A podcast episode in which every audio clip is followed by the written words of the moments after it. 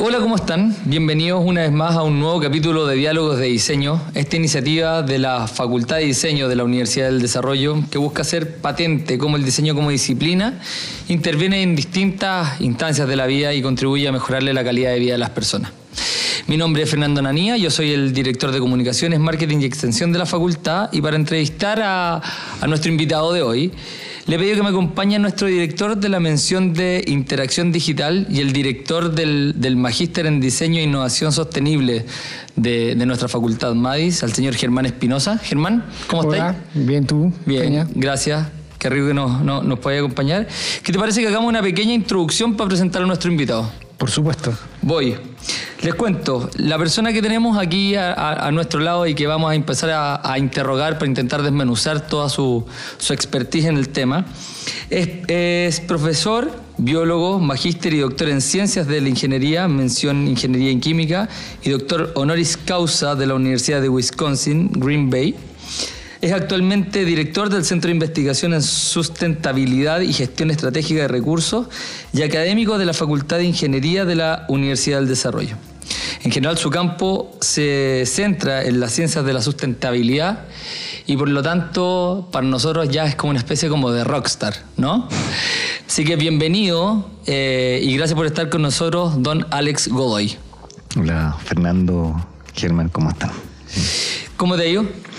Bien, un poco final de año ya como queriendo que se acabe todo, ¿no? no ¿Qué les pasa? Como que, como que cuando llega final de año es como que ya en- entre las compras navideñas todo uno dice ya es consumista y todo este cuento, ya, pero es bonito regalar, para que estamos con Obvio, cosas. Lo que pasa es que hay que regalar menos y quizás más chiquitito, pero es rico, digamos, esta fecha.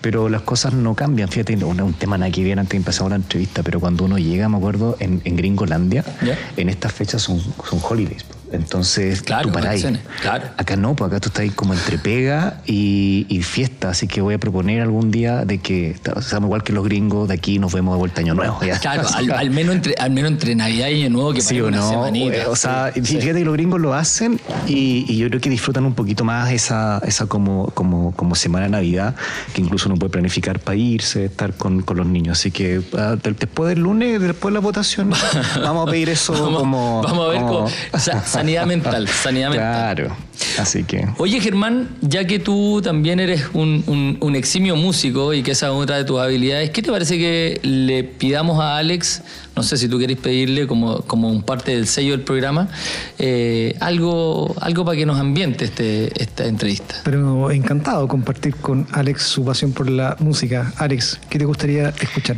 Eh, bueno, lo, estaba pensando. Hoy día eh, me gusta mucho Sting. Sting tiene un álbum que a mí me encanta y es del año 2010, que se llama eh, Sting Live in Berlin. Eh, Live in Berlin, que es- lo toca todos sus grandes temas junto con la orquesta, la Real Orquesta Filarmónica de, de Berlín. Y es, y precioso, digamos. Es, porque es muy elegante, tiene como harto, harta cuerda eh, y los, los temas que uno siempre canta, digamos, o que uno ve, se tocan, suenan de forma distinta. Creo que. Mira, qué bueno, mira, aquí en los fonos, los fonos, así que si queréis lo tenéis, porque aquí podemos ir como ambientando para que nos, nos vayamos metiendo en onda. Oye, Fantástico que te guste Sting. Eh, marcó mi vida el baterista de la banda, el Stuart eh, eh, Copeland, marcó mi visión por la batería. Y Police y Sting son parte de mi vida en el campo de la música. Podría to- un día podríamos tocar juntos. Yo estoy Sí, aprendiendo a tocar piano, ya viejo. Mira, ya tiene, ya tiene banda el joven, así que. Ah, hay- ya, hay- no. no, no, no, no. Hay- Siempre hay falta hay un lista. integrante. No, siempre falta un integrante. Yo me ofrecí como vocalista, pero me dijeron que hay un- una cola larga. Una cola larga. hay fecha, ahí Sí, fue- como para, hay- probarse. audiciones, probarse. audiciones, sí. Exactamente. En nuestra banda Sting es importante. Oye, eh, Alex, eh, bueno, para, para- todos los que sepan, Alex eh, fue uno de los, de los chilenos que estuvo presente en, la COP26 que se acaba de desarrollar en, en Glasgow, eh, conferencia mundial tremenda por el cambio climático, eh, cambio que nos, afecta a todos. Y, para entrar en materia, a ver, antes de, de preguntarte un poco lo que se habló en la COP26, me gustaría que si nos podéis dar a todas las personas, porque hoy día si bien sostenibilidad ya es un concepto que se empieza a hacer más, más patente y más plausible entre la gente, lo empiezan a entender, yo creo que todavía existe bastante confusión. Muchos lo confunden con ecología, eh, otros hablan de sustentabilidad, otros de sostenibilidad. Eh, Alex, ¿por qué no nos dais como un, un, barniz general para que podamos entrar en materia? Eh, bueno, buena la pregunta porque es como como que los seres humanos siempre buscamos definir cosas para poder comprenderlas. Y eso es una. se ha estudiado bastante en, neurociencia de que buscamos entender las cosas o buscamos definirla o ponerle nombre para poder ser cercanos a ella. Y el problema es que el tema de sostenibilidad y sustentabilidad es un concepto abstracto. Es como cuando tú defines, no sé, el amor mm. o defines, no sé, por la amistad. La amistad puede tener múltiples excepciones. No obstante, hay un rango. Es como lo bueno, es lo suficientemente amplio para meter hartas cosas dentro y lo suficientemente estrecho para que no meter cualquier cosa. Entonces, en ese contexto, como que la sustentabilidad en, realidad es un marco teórico que es suficientemente flexible para mirarlo de distintos ángulos. Si yo lo miro de la ingeniería, que es el lugar en el cual yo estoy, eh, nosotros se, ha tratado de definir desde el punto de vista de la ingeniería como es un proceso de la mejora continua de la calidad de vida de las personas a través de acciones y estrategias que permiten precisamente apuntar a balancear esto que es dentro del eje económico, social y ambiental, pero que sea capaz de vivir dentro de los límites de la Tierra, que hay una cierta capacidad. Y obviamente eso implica necesariamente un acto político. ¿Y por qué digo un acto político? No tiene nada que ver con política. Un acto político es cuando tú te pones de acuerdo con el otro. Porque tenemos que tratar de tener los mismos principios y valores para poder trabajar junto en eso. Por tanto, la sustentabilidad es un marco teórico que nos permite ponernos de acuerdo del ámbito ecológico, del ámbito social, del ámbito económico. El ámbito económico tiene otras condiciones de borde que nos permite trabajar en términos de siempre pensar en esa armonía de vivir dentro del límite de la tierra y tratar de que ojalá el beneficio no solamente sea económico, sino también sea social para todos y también sea ambiental en términos de respetar esos límites. Por eso que es un marco, no, no, tiene una definición puntual. Y por eso tú encontráis 300, 400 definiciones porque depende de tu lugar. O sea, donde tú, eh, Germán, desde el diseño, aporta la sustentabilidad con su visión del diseño. ¿ya? Y eso no, es, no lo hace nada, ni menos ni más sustentable que la visión de la ingeniería. Yo aporto un proceso de mejora continua, de procesos, de eficiencia, por tanto, permite tener eso. ¿Hay definiciones puntuales? Sí, porque hay orígenes históricos en la Comisión Brundtland, como desarrollo sustentable o sostenible. Eh, en términos de eh, este como balance entre los tres ejes. Pero, pero definiciones, digamos, así como puntuales, que una sobrepasa la otra, no están así. Y de hecho tiene que ser así multilateralmente. Perfecto. Y en términos de esto, sostenibilidad, sustentabilidad, sí, hay diferencias lingüísticas y eso es cierto. O sea, sostenibilidad y sustentabilidad son cosas lingüísticas, pero, pero dentro del rango histórico, fíjate, es bien interesante saber un poco la historia como nació cuando se cuando Gro Harlem Brundtland, que fue la ex ministro noruega, se encarga, le encargan el informe Nuestro Futuro en Común, ya, en Naciones Unidas por ahí el año 84 va a ser entregado el año 87, que lo conocemos, que define desarrollo sostenible, se escribe en inglés. Sustainable. Y entonces, claro, e-, ellos hablan de sustainability o, sustainable development. Por lo tanto, ellos toman la raíz de sustentabilidad, porque sostenibilidad en inglés no existe. Entonces, obviamente, Nación Unida tiene la obligación, hoy día en cinco idiomas, en esa fecha habían tres nomás, era en inglés, español y francés, hoy día es chino y árabe. En ese minuto Nación Unida eh, se traduce y tuvieron problemas los españoles. Perfecto. Y ahí empieza el tema lingüístico, porque sustentabilidad viene de sustentar y sostenibilidad viene de sostener. Entonces, sustentar es como lo que han dicho los lingüistas, cuando yo los escucho, digamos, es como que esto tiene que sustentarse desde afuera, mientras que nosotros que sostenerse es que se autosostiene. Por tanto, la gente en los lingüistas que han después estudiado esto le llaman autosustentable o sostenibilidad, y obviamente como nosotros tenemos un arraigo en la, en la, en la lengua española, ocupamos eso. Pero en inglés es sustainability. Ahora, en términos prácticos, da exactamente lo mismo. Ya, o sea, si tú vas a traducir desarrollo sostenible en inglés, vas a usar sustainable development. O sea, eh, eh, el operativo, eh, es lo mismo. O sea, el que habla de sostenibilidad o sustentabilidad habla exactamente la misma. En estamos, hablando del mismo, del mismo concepto. Claro, ahora sí, he aceptado operativamente, Perfecto. pero sí tiene raíces lingüísticas completamente distintas y ahí podemos aceptar nosotros que sostenibilidad para nosotros es mucho más apropiado que sustentabilidad porque para nuestra lengua es distinto. Es como, por ejemplo, el concepto de accountability.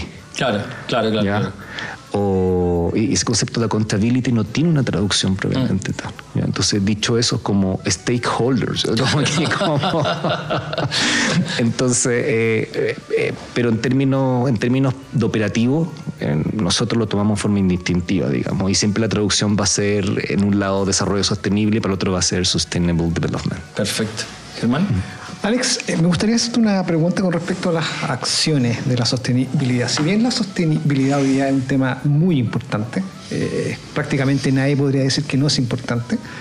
Eh, las empresas trazan sus estrategias en aquel punto, pero tú estás hace, tiempo en esto. Me consta que eh, tu tesis para doctor se trató de esto ya hace muchos años atrás. Eh, ante lo cual te transforma en una autoridad para decir si las acciones que se están llevando a cabo tienen un, nivel de profundidad importante que se pueda destacar a nivel empresarial, a nivel de estados, a nivel de, go- de gobiernos, a nivel de incluso de las personas. ¿Cómo lo ves tú en ese campo? Eh, a ver, con, vista al 2020, que gracias por la introducción, aunque hay gente más vieja que yo que viene trabajando desde la cumbre de la Tierra, el 72.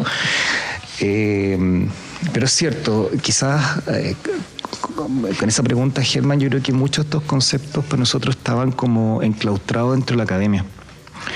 Y es como lo mismo, cuando uno va al, al ámbito de la economía, este concepto de la accountability o del stakeholders, que, que hablan la gente del management, como, Claro. como hablamos los ciúticos en inglés, digamos, como que está primero en la academia y la, y la transferencia a la sociedad empieza a ver como una especie como de, de delay, o de retardo, digamos, ¿cierto? Entonces, yo creo que hasta hoy día, en el cual nosotros lo vemos que hasta los niños lo hablan, es un tema que está en boga, poco se entiende, pero todos hablamos de eso y sabemos que es importante. Entonces, si tú me preguntas, recién, recién, ya en 2020, la Cumbre de la Tierra fue el año 72, después Río más 20 fue el 92, estamos hablando de 50 años, después de 50 años, Germán recién ha traspasado el concepto desde un poco esta teoría que hablábamos, ¿cachai? A un tema más, más, más de sociedad, en el cual lo que tú dijiste es cierto, o sea, post-COP ya nadie puede decir que el cambio climático no es un hecho, que no está lidiado por, por, por ¿cómo se llama?, por por la acción humana, nadie puede decir que no tenemos que apuntar a una sostenibilidad.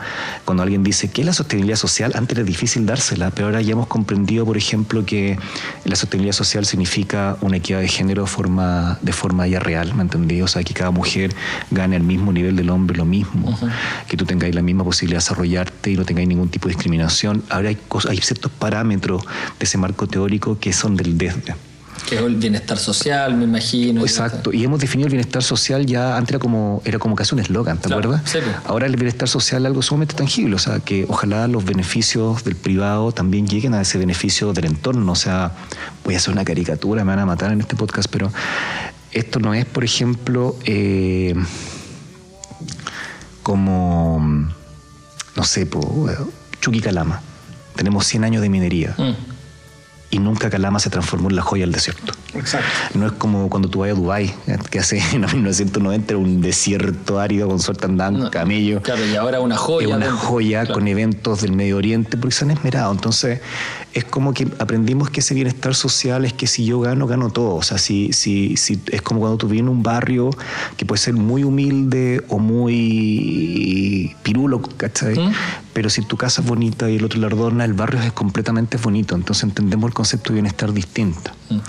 Y es complicado porque, ponte tú, parte de la, de la sostenibilidad o sustentabilidad requiere primero la identificación de las identidades de cada uno. Entonces, por ejemplo, no sé, antiguamente se decía que si uno era eh, una minoría sexual, como se hizo ahora, ah, eh, uno salía del closet. Hoy día eh, son eh, no- hemos, hemos dicho son parte de nuestra sociedad, siempre lo fueron. Pero hay cosas un desde, ¿me entiendes? O sea, ya no, no te sorprende que alguien sea eh, LG LGTBQ más, un- nada. Eh, hablamos del derecho de los, de, los, de, los, de los adultos mayores. O sea, si tú me preguntas, son una serie de principios.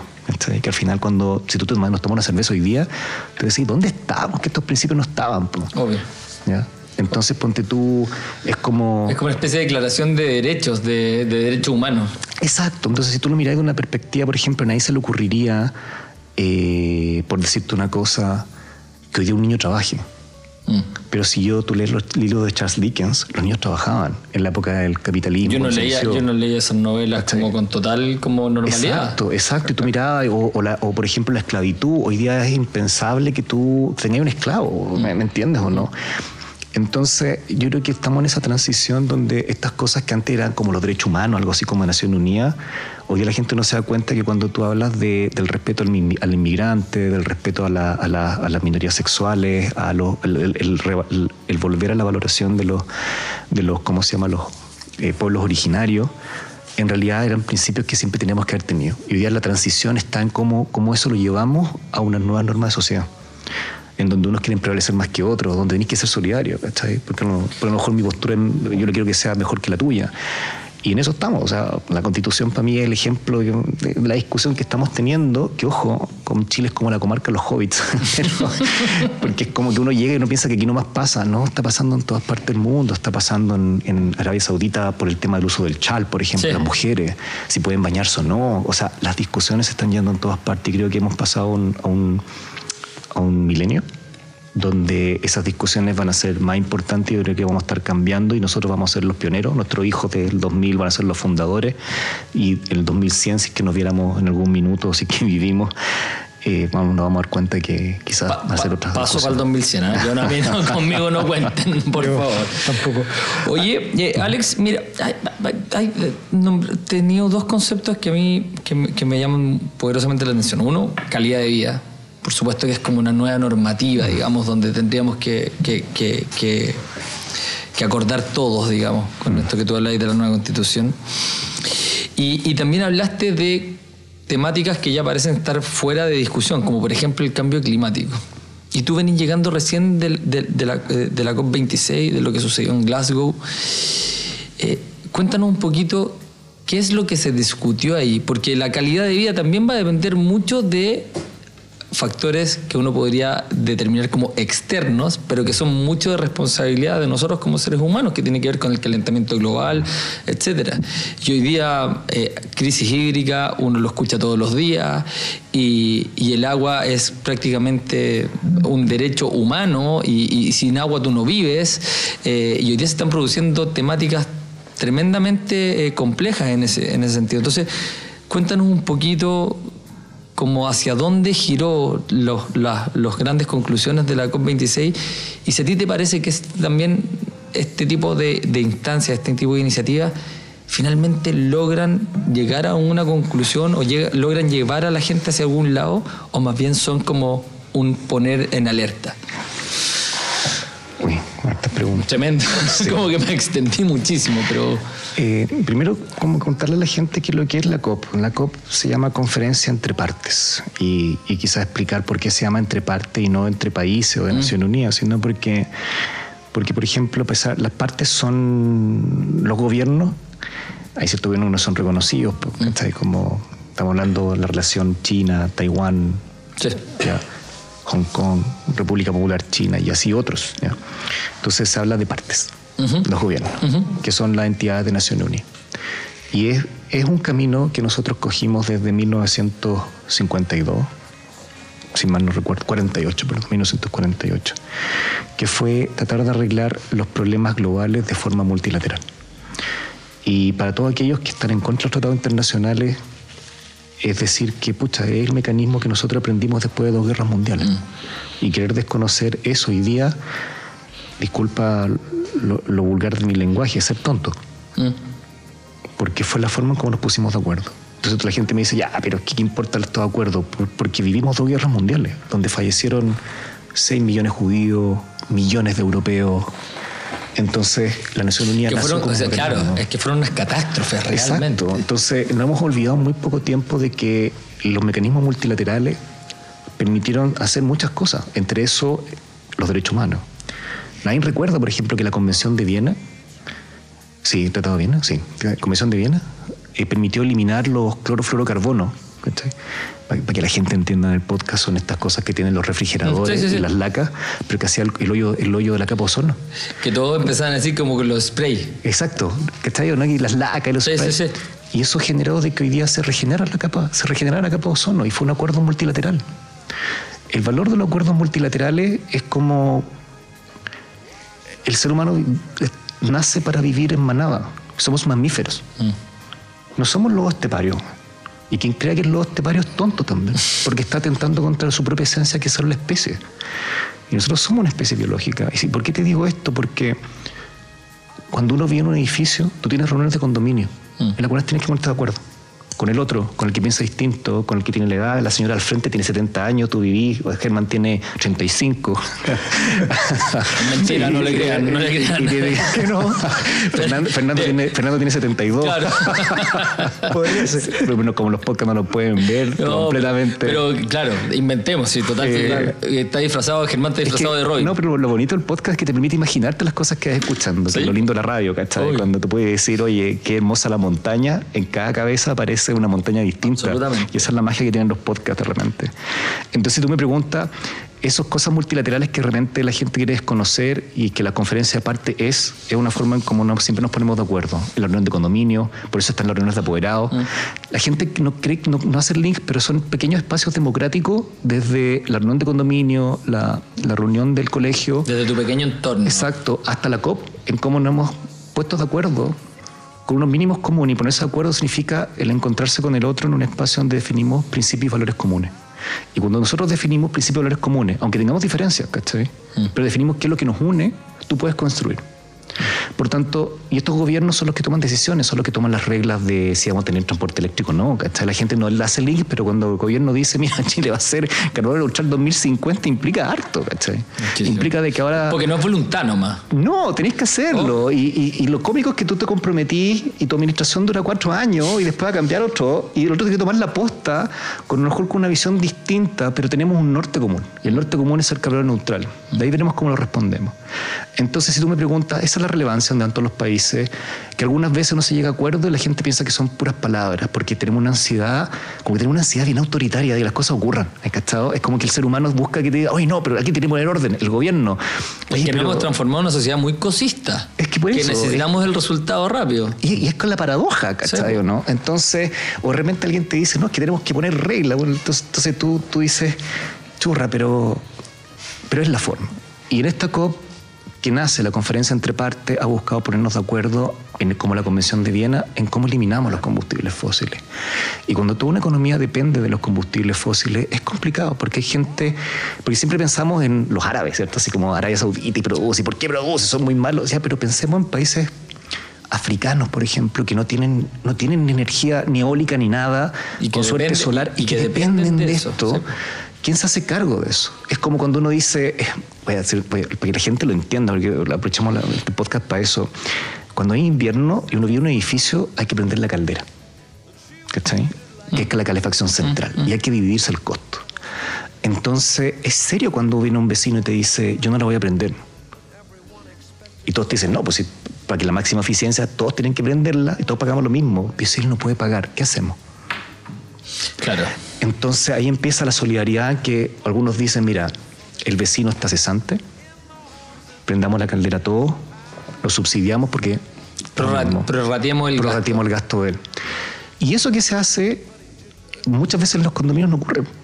Ocurre de que no, pues si no le encienden todo, nadie- al final nadie enciende nada. Al final todo el edificio está helado y la gente gasta más calefacción que, que, con- que poner la calefacción central. ¿Y por qué digo esto? Porque esto es lo mismo cuando estás en la COP y tenías un vecino que el vecino me dice no lo tengo. Y además me estoy inundando. ¿Quién hace ese acto solidario? Entonces, en esto es más allá que vive en Estados Unidos, China, es países pequeños, países grandes, también hay cosas no les puedo contar, pero off the record, cuando apaguemos los micrófonos les cuento, pero hay cosas también de, de mucha mezquindad humana. ¿ya? Claro, porque además son, como... tú decís, son líderes personales que si bien representan a un país, pero también de repente son sus propias convicciones las que ponen por delante. Y hay, y hay ego, Fernando. O sea, eh, los, políticos tienen también un carácter especial, ¿sabes? O sea, te lo dice un científico, los científicos somos súper autorreferentes, mm. porque yo cito mis investigaciones, mis resultados, mis cosas, entonces cuando uno habla mucho de uno, se, empieza a ser medio, medio yoísta, y no medio, completamente yoísta. Entonces imagínate para políticos los cuales te estés jugando también cosas de alabanza, etcétera. Se juegan muchas cosas, es como una mini reunión de condominio, pero un condominio global.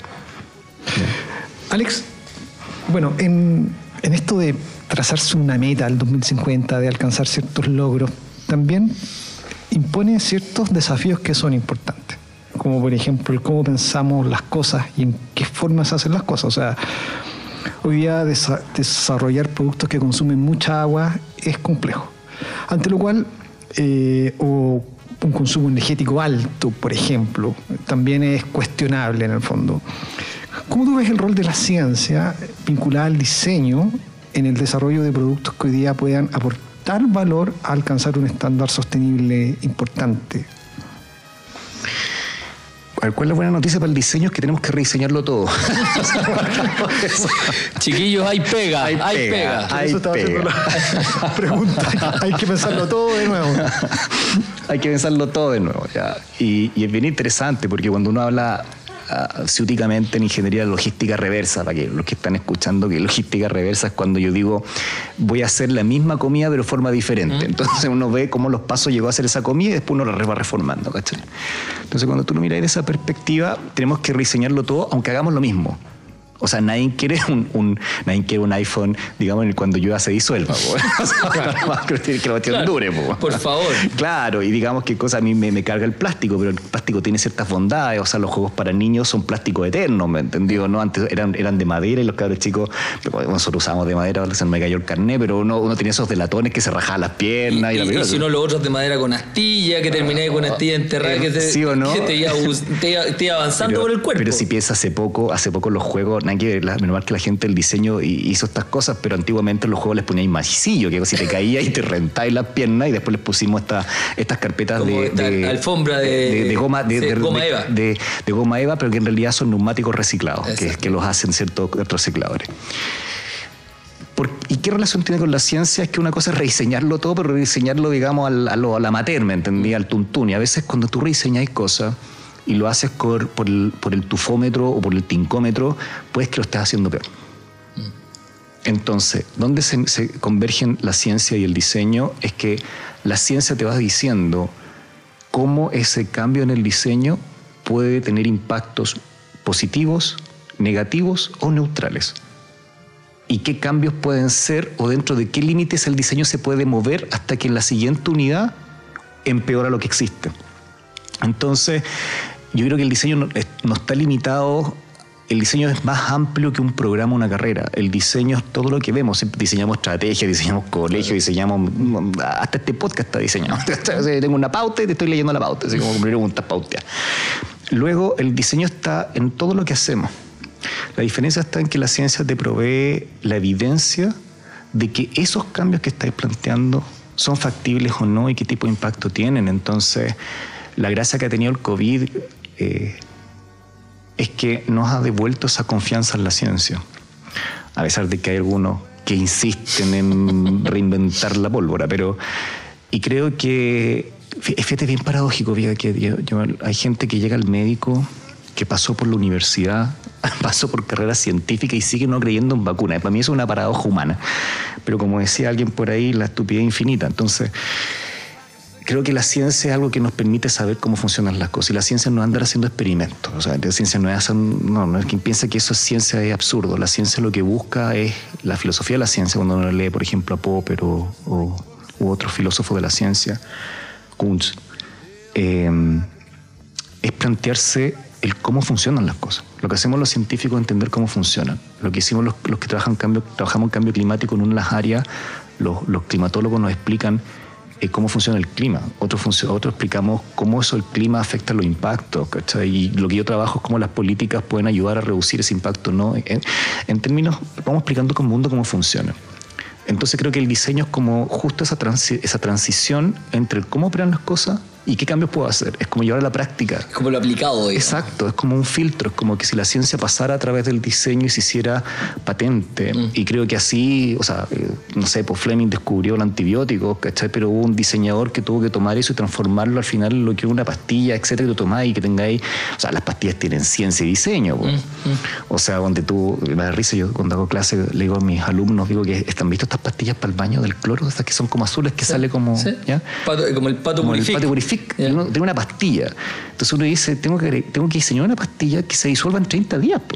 Y no es trivial, tiene, cosas de ingeniería, tiene cosas de mecánica, tiene cosas detrás. O sea, el diseño industrial tiene su... su y, uno, y es tan simple que uno dice, pero ¿por qué esta cosa me dura un mes? ¿Por qué no? Porque no podéis tirar la pastilla y durarte media hora, digo, y disuelve.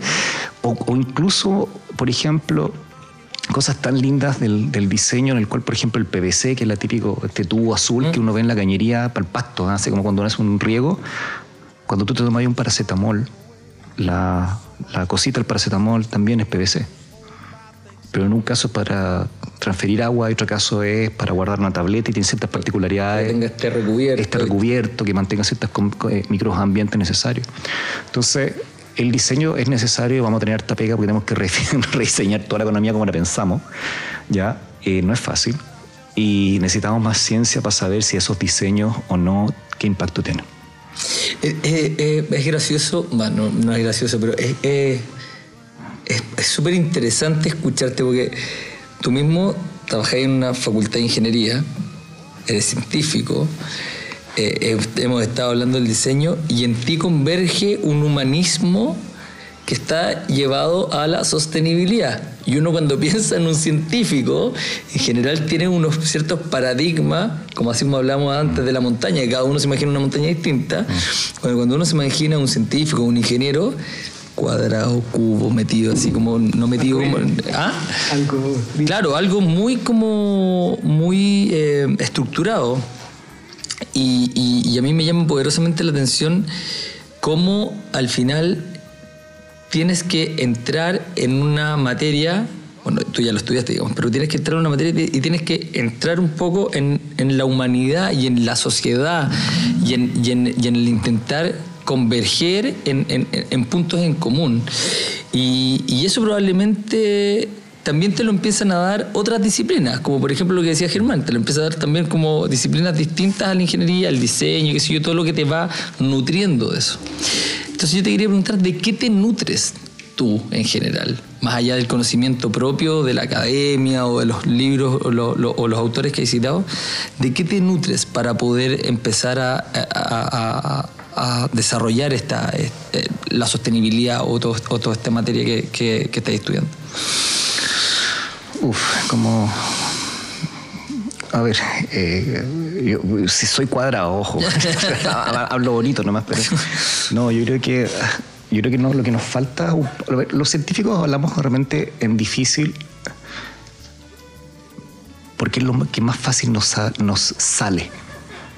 Entonces, cuando tú te sientes muy, muy a gusto hablando de no sé, yo me hablo, por ejemplo, de balances de masa y energía, te puedo hablar, digamos, que a mí que se caliente el océano es lo suficiente porque aumenta la temperatura y la transferencia térmica tiene que ser un sumidero térmico y un foco térmico, podría elevar la conversación horas.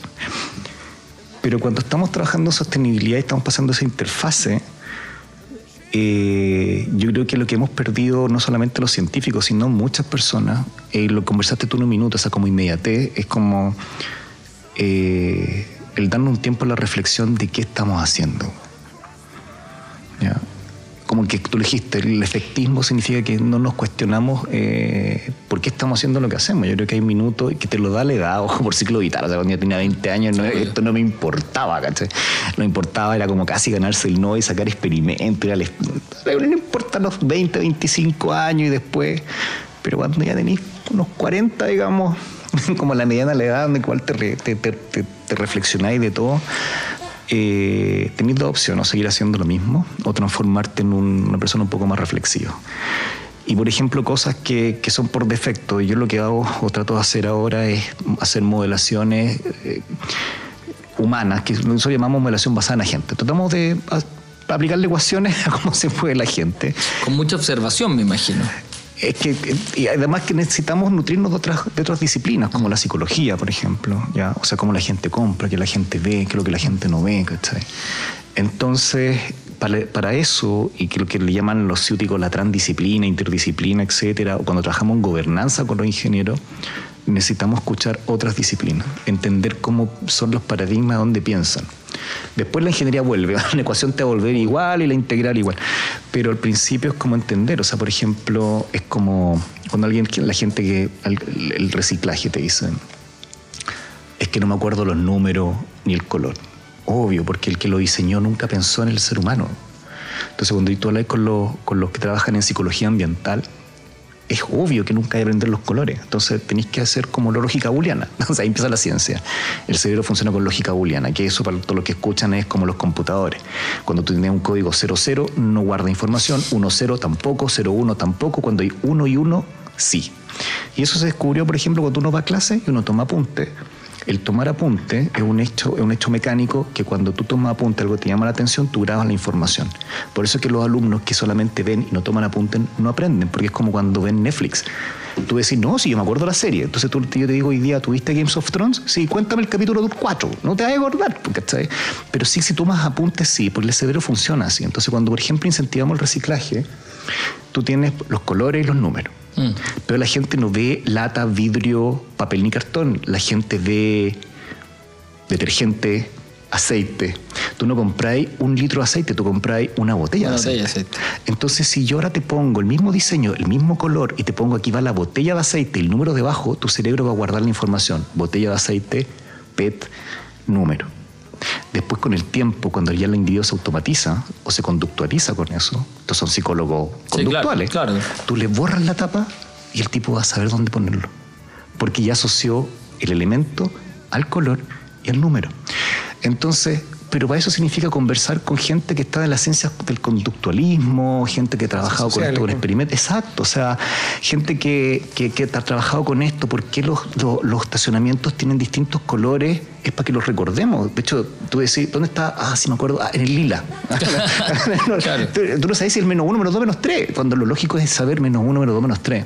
O por ejemplo, cuando guardamos la memoria de los teléfonos, que, es lo que esto lo dice como eh, David Kahneman, el premio Nobel de Economía del año 2002 que tú, tú, tú, no eres capaz de manejar mucha información. Entonces la gente que te dice, no, yo quiero manejar toda la información para tomar decisiones, eso es mentira. ¿Ya? La gente, cuando yo digo tu teléfono, no sé, mi teléfono es 444-5533. ¿Qué es lo que dice? Tomar nueve números y seccionarlo en tres partes, que es lo que mi cerebro es capaz de dominar. Entonces, cuando tú vas a tomar unas decisiones, tengo que entregarte información tres o cuatro parámetros. Pero si te pongo siete, ya pierde. Entonces nosotros hemos hecho un bonito experimento en el cual ponemos, ponte tu producto con, con estos semáforos, etcétera. Le ponemos eh, tres semáforos, así como residuo, agua, energía. Y tú eres sumamente bueno para discriminar cuál es el producto más ambientalmente amigable. Si te pongo 10 parámetros, tú ya no eres capaz de discriminar porque tu cerebro no lo hace. No, porque el cerebro tiene una capacidad limitada y la sobreinformación que estamos teniendo hoy en día tampoco te da. O sea, hay una economía de información que uno tiene que estar como medio a la par. Y juramos de que con más información tomamos mejores decisiones cuando también las decisiones... Nos mareamos más. Nos mareamos más y cuando las decisiones dependen de eso. O sea, hay mucha gente que ponte tú, no sé, cardiólogos que fuman. Mm. ¿Ya? Porque la decisión no depende del manejo de la información existente. Depende de otras cosas. Entonces, cuando yo escucho esto, es conversar con sociólogos, conversar con, con, antropólogos.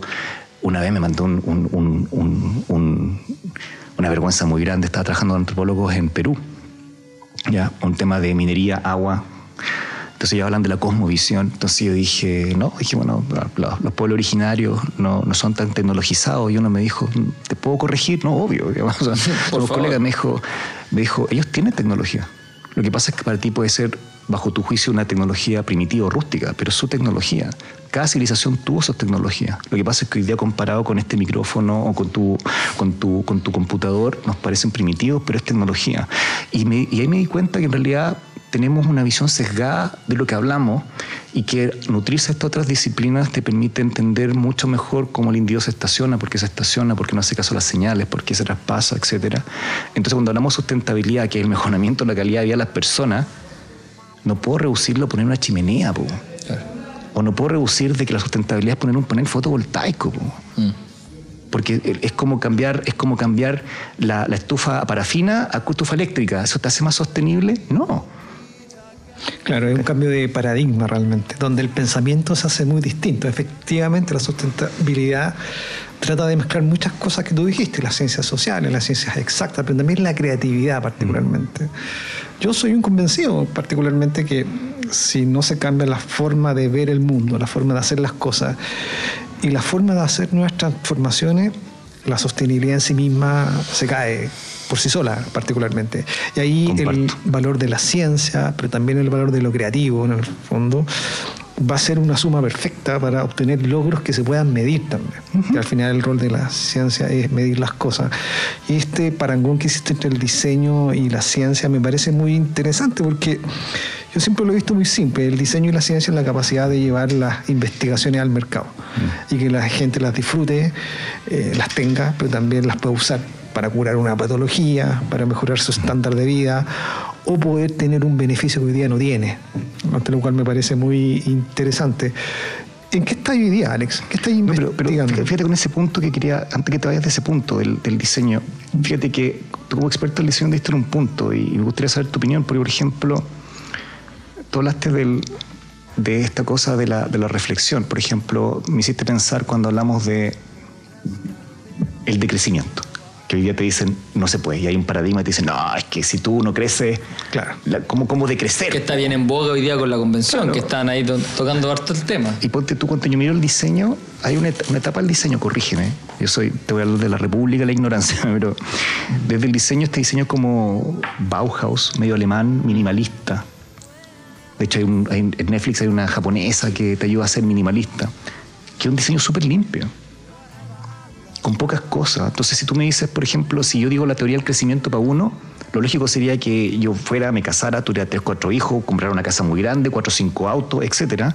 Pero hay gente que opta directamente a decir, no, no me cambiar de casa, voy a vivir lo menos posible, con menos posible.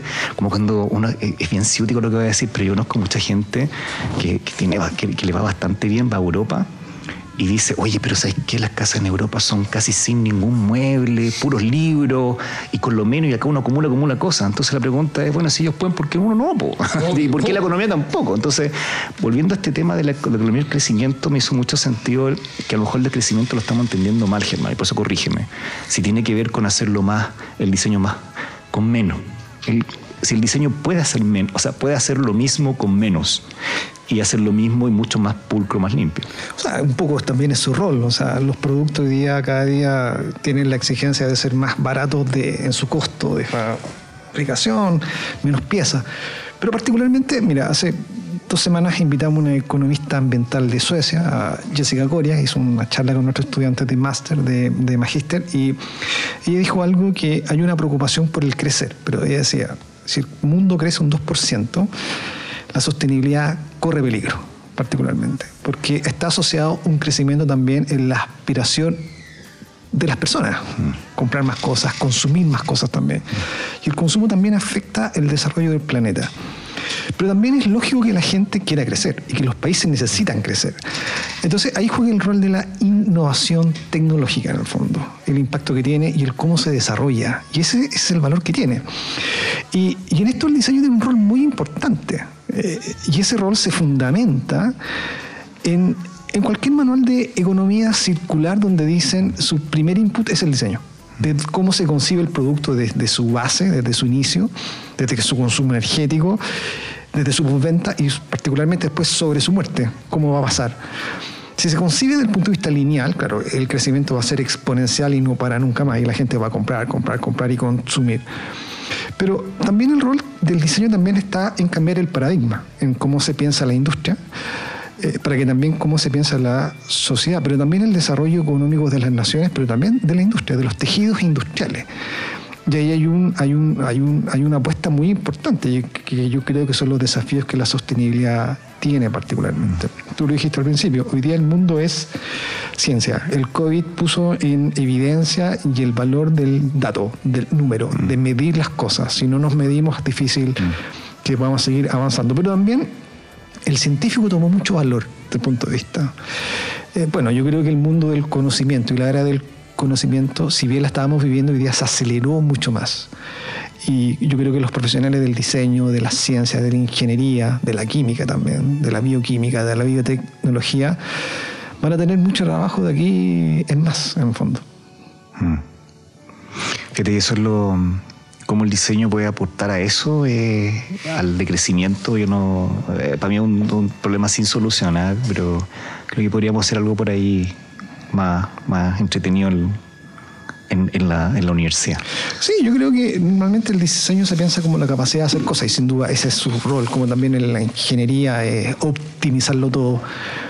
Pero también hay una mirada un poco de, cómo pensamos el futuro de las cosas. Hoy día, eh, sin duda, hay una presión por crecer. Si, si las naciones no crecen, eh, no hay empleo. Y si no hay empleo, no hay riqueza. Si no hay riqueza, hay pobreza. Pero pero también está la fórmula de cómo se crece en el fondo. Esa es la pregunta. Perdón. ¿Cómo queremos crecer? Es que eso es lo que te decía. Para llegar a eso necesitamos reflexión. Obvio. Exactamente. Porque además, claro, cuando tú decías recién del, del, diseño, del diseño que crea, que crea cosas, pero no tan solo crea cosas, sino que crea experiencias, eh, de, sistemas, eh, no sé, los sistemas de transporte, cómo hacerlo más eficiente, lo mismo que tú decías, cómo no gastamos tanto en esa cuestión, cómo lo hacemos más, más integral.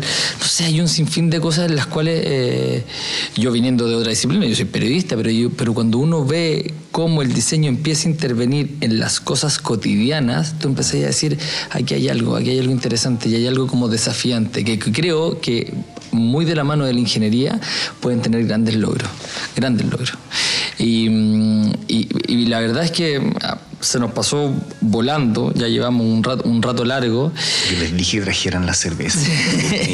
nada. Pero yo, yo, eh, yo voy a comprometer, voy a comprometer a Alex porque nos va a quedar todo el tema del cambio climático, que creo que es, algo. Y de lo cual no hablamos, y, que, para eso. y que no hemos hablado, que no hemos hablado, y que yo, yo lo, quiero, porque creo que es súper interesante que, que, que pongamos esa, esa bandera de lucha, porque porque creo que es algo que, que, es hereditable, o sea, que va a ser heredable para nuestros hijos, que de lo cual tenemos que ser muy responsables nosotros como adultos y, y, y, tenemos que tomar acciones hoy. Me quedo con una frase súper importante. Eh, tú hablabas del por qué hacemos las cosas. Yo también creo que es súper interesante para qué las hacemos. Súper interesante como, eh, no tan solo preguntarse por qué, sino que de repente para qué. Y ahí tenemos un, un, tema y un desafío interesante para no ser tan cosistas y para seguir con el desarrollo. Como para cerrar, digamos, a mí me gusta trabajar en la universidad porque creo que es uno de los pocos espacios donde los alumnos, yo le digo a mi hijo que me acaba de entrar a estudiar ingeniería, pasó segundo año, es como el único espacio donde tienes cinco años para experimentar todas esas cosas que quisiste hacer tener, aprender de todos los errores que quisiste, porque después cuando ya salgas, los errores van a tener un costo muy alto. Mm. Y creo que invitar a alumnos, en la universidad tenemos que, lo que tratamos de hacer nosotros en, el, en el, MADI, en el Magíster del Diseño, y, en el Centro de, de digamos, es, ojalá, que nuestros alumnos viniesen a un espacio a reflexionar, antes que salgan a hacerse cargo del, actuar, el doers, digamos. Ah. La universidad es donde el espacio para pensar. Entonces, invitarlos a esa reflexión es como yo creo que el desafío que tenemos en la universidad y por eso yo opté estar acá y quizás no trabajar en una empresa en forma más aplicada. Me, quedo más con eso y, y soy feliz de tratar de que mi alumno piensan, que fíjate que no es un acto fácil. No, no, para nada. después, de, después de la elección hablamos. Sí. Ahí nos, nos, queda pega para adelante. Oye, eh, a todos, Germán, Alex, muchísimas gracias con esta música de fondo, con Sting sonando sinfónico. te dije que era espectacular muy, muy, muy, muy inspirador. Vamos a seguir. Alex, cuando apaguemos los micrófonos, nos quedó debiendo algo que tenía pendiente que nos iba a contar off the record y te comprometemos desde ya para que nos vengáis a contar del tema del cambio climático.